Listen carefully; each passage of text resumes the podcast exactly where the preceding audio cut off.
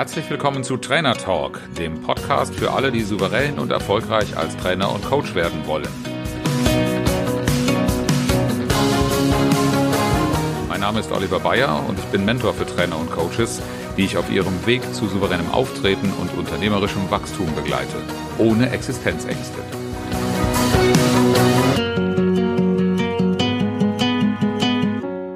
In dieser Woche begrüße ich dich zu einer neuen Folge Trainer Talk mit einer gewissen Betroffenheit.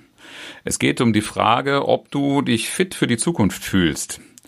Und dabei vor allen Dingen um das Thema der Haltung. Ich habe den Untertitel gewählt, wie du vom Verwalter zum Gestalter deines Erfolges wirst. Und das ist nicht einfach nur eine polemische Floskel, sondern es hat was mit dem zu tun, was ich in der vergangenen Woche erleben durfte. Ähm, ich habe erlebt, dass bei einem Kooperationspartner ein Kunde die Zusammenarbeit aufgekündigt hat. Und das war durchaus ein sehr interessantes Volumen. Ähm, da haben viele Trainingstage drin gesteckt. Und das ist ein langjähriges äh, Projekt gewesen, was davon betroffen war, von dem ich Kenntnis äh, hatte. Und ähm, Während der Corona-Einschränkungen war dieser Kunde gezwungen, dieses langjährige Projekt auf Online umzusetzen. Und ich habe ja in der letzten Woche schon davon gesprochen, dass Online und Präsenz durchaus in einer gewissen Konkurrenz zueinander stehen können, aber eben auch einander gut ergänzen können. Die Begründung für diese Aufkündigung der Zusammenarbeit lag tatsächlich genau in dieser Ebene, dass während der Corona-Einschränkungen man das Gefühl hatte von Seiten des Kunden, dass der Anbieter nur widerwillig auf das Thema Online eingehen würde, dass er nicht richtig gestalten will, dass man eher einen Widerstand gespürt hat. Ein Widerstand, das Ganze online zu führen und gleichzeitig ein Abwarten, ein Taktieren, bis diese Online-Phase vorbei ist.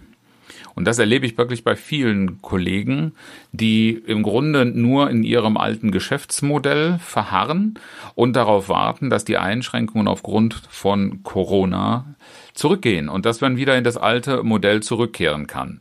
Und das alleine ist eine gefährliche Haltung, wie ich denke.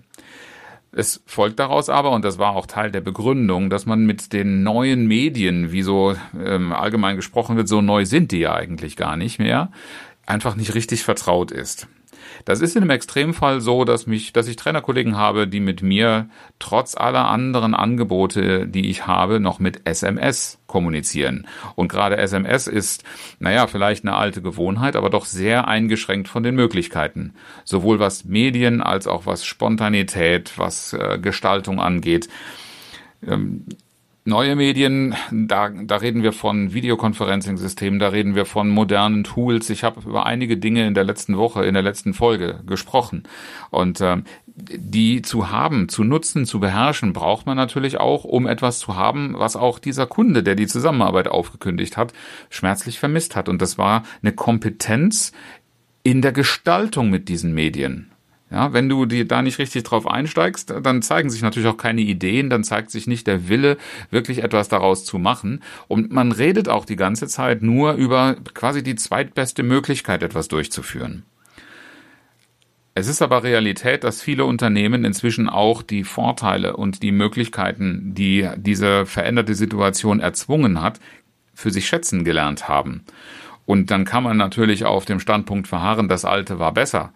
Aber vielleicht klingt das auch für dich so ein bisschen nach den Großeltern, die die guten alten Zeiten vermissen oder auch die Gespräche von Menschen, wo ich immer das Gefühl habe, ähm, wenn man jemand, so anfängt zu sprechen, dann wird er wirklich alt. Das ist gar nicht so sehr eine Frage der Biologie, aber kannst mal beobachten, wenn Menschen anfangen darüber zu sprechen, wie viel besser alles früher war, das ist spätestens der Moment, wo bei mir die Alarmglocken angehen und zu sagen, ähm, hopp, hoppla, hoff ich, hoffentlich steige ich nie darauf ein oder nicht darauf ein, die Vergangenheit und die Dinge, die waren, zu schätzen, muss ja nun nicht zwingend heißen, dass ich immer all das glorifiziere und damit gleich vor der Gegenwart kapituliere.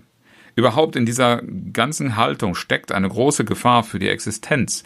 Das ist beileibe kein Einzelfall, von dem ich da gerade gesprochen habe, was Kunden, die von der Zusammenarbeit mehr erwarten, äh, tatsächlich machen und natürlich auch eine Zusammenarbeit aufkündigen wenn nicht eine gewisse Modernität, Beweglichkeit und vor allen Dingen natürlich auch die Orientierung am Interesse des Kunden zu erkennen ist. Dann droht Gefahr für deine Existenz. wenn du an diesen alten Formen und Angeboten einfach nur krampfhaft festhältst. Ich habe mich daran erinnert gefühlt an ein äh, Webinar, was ich bei dem geschätzten Axel Koch ähm, Axel Koch ist Autor, Professor für Training und Coaching an der Hochschule für angewandtes Management in Ismaning mitmachen durfte. Und da ging es äh, darum, welche Veränderungsfähigkeit braucht ein Trainer. Ähm, das war auch durchaus an die Zielgruppe gerichtet. Und er hat davon gesprochen, dass es für Erfol ein erfolgreiches Bestehen in solchen Zeiten, in denen es viel Veränderung braucht und Anpassungsfähigkeit, eine Gestalterhaltung braucht. Zukunftsfähigkeit bedeutet Gestalterhaltung war die These. Und er nannte vier Säulen, die ich sehr, sehr wichtig finde und deshalb hier auch zitieren möchte und auf einige mehr oder weniger auch tief eingehen möchte. Die erste nannte er, das ist ein Begriff aus der Psychologie, internale Kontrollüberzeugung. Einfach zu übersetzen mit den Worten, ich kann etwas bewegen, ich kann etwas verändern, ich habe Einfluss auf meine Situation. Schon das vermisse ich bei vielen Trainerkollegen, die im Grunde, und das ist natürlich auch im Alltag bei ganz anderen Berufsgruppen oder auch im privaten Bereich zu sehen, dass Menschen sich nur darüber aufregen, dass sie in dem gewohnten Bewegungsbereich sich eingeschränkt fühlen und darauf warten, dass es wieder besser wird. Und dieses Abwarten ist natürlich das Gegenteil davon, auf die Situation Einfluss zu nehmen, sie zu gestalten. Ich kann ein Ergebnis erzeugen und ich habe den Einfluss, den nötigen dazu. Ähm, also ich habe wirklich Kontrolle über eine bestimmte Situation oder auf etwas, worauf ich mich äh, konzentriere. Diese Haltung, diese Möglichkeit und äh, dieses Denken vermisse ich bei ganz vielen Kollegen. Das ist offensichtlich auch bei dem Kunden ein, ein Defizitgefühl gewesen. Äh, der zweite Punkt ist, zu einer Gestalterhaltung gehört auch Selbstwirksamkeit. Und Selbstwirksamkeit bedeutet neben dem Glauben, ähm, dass wir auch etwas bewirken können, auch die Fähigkeit haben, mit schwierigen Situationen, mit außergewöhnlichen Herausforderungen, mit Belastungen fertig werden zu können. Ja, die innere Einstellung, ich bin in der Lage, diese Krise zu bewältigen, die brauche ich. Und zwar warum? Frag dich mal selber, wenn du diese Überzeugung nicht hast, wenn dir das nicht ganz klar ist, ich kann das, ich schaffe das, versuchen wir unseren Kindern ja auch gerne beizubringen, dann wirst du auch nicht in dieses Gefühl kommen, ich fange an, den ersten Schritt zu tun. Weil der Glaube, dass man etwas schafft, den braucht es schon, um ins Tun zu kommen. Punkt Selbstwirksamkeit. Dritte Säule, die er nannte, war für mich schon fast zu banal, aber es stimmt schon, wenn man in seine Umgebung reinschaut. Das Thema Optimismus. Glaube ich wirklich daran, dass Dinge möglich sind und dass, sich, dass es Chancen gibt, dass sie eintreffen und konzentriere ich mich darauf? Oder weiß nicht, wie es dir dabei geht. Ich, ich höre in meiner Umgebung eher die Neigung dazu, sich damit zu beschäftigen, wie schlecht alles ist und was alles nicht mehr geht. Ähm, da ist da ganz, ganz viel in dem, sowohl im Diskurs, äh, auf Facebook ist viel von dieser Haltung zu lesen, ähm, aber ich erlebe es auch im privaten Umfeld, dass die Leute eher dahin kommen, sich darüber zu unterhalten, was alles nicht mehr geht, wie schlecht die Dinge geworden sind, eben wie viel besser alles früher war, anstatt mit einem Optimismus auf, was jetzt möglich ist und was wir gestalten können, zu schauen und genau die Kräfte, die darin liegen, zu aktivieren. Wenn ich dann an den Start gehen will und wenn ich auch glauben soll, dass irgendetwas zu bewegen ist, dann hilft es natürlich vor allen Dingen, und das war die vierte Säule, ähm, die uns Axel Koch äh, präsentiert hat, das war das proaktive Handeln. Ich weiß aus meiner beruflichen Erfahrung, sowohl als leitender Angestellter wie auch in meinen über acht Jahren als Trainer, Coach und Berater inzwischen, dass das Wort proaktiv an vielen Stellen eher zu einem Schimpfwort und zu einem Buzzword verkommen ist. Was meint proaktiv? Es meint eben nicht erst abzuwarten, bis eine Situation etwas von mir abverlangt, ins Handeln zu kommen, sondern umgekehrt den Blick nach vorne, eben pro nach vorne zu richten, vorausschauend zu denken. Das heißt nicht gleich, dass man alles Mögliche vorwegnehmen sollte und in eine Glaskugel schauen. Aber mal so das, das derzeitige Verhalten, die derzeitige Situation und Entwicklung ein bisschen weiter zu extrapolieren in die Zukunft rein. Wozu wird denn das führen? Wie geht es weiter, wenn ich nichts verändere? Und dann daraus meine Ableitungen treffen und dafür eben auch mal einen Plan B an der Hand haben oder auch eine, ein Ziel formulieren, eine Vision formulieren und sich Gedanken darum machen, wie kann ich denn eine solche, eine solche Vision erreichen? Strategisches Denken anzuwenden. Diese, diese Haltung braucht natürlich dann auch eine Bereitschaft, sich zu bewegen einerseits und auf der anderen Seite auch zu investieren.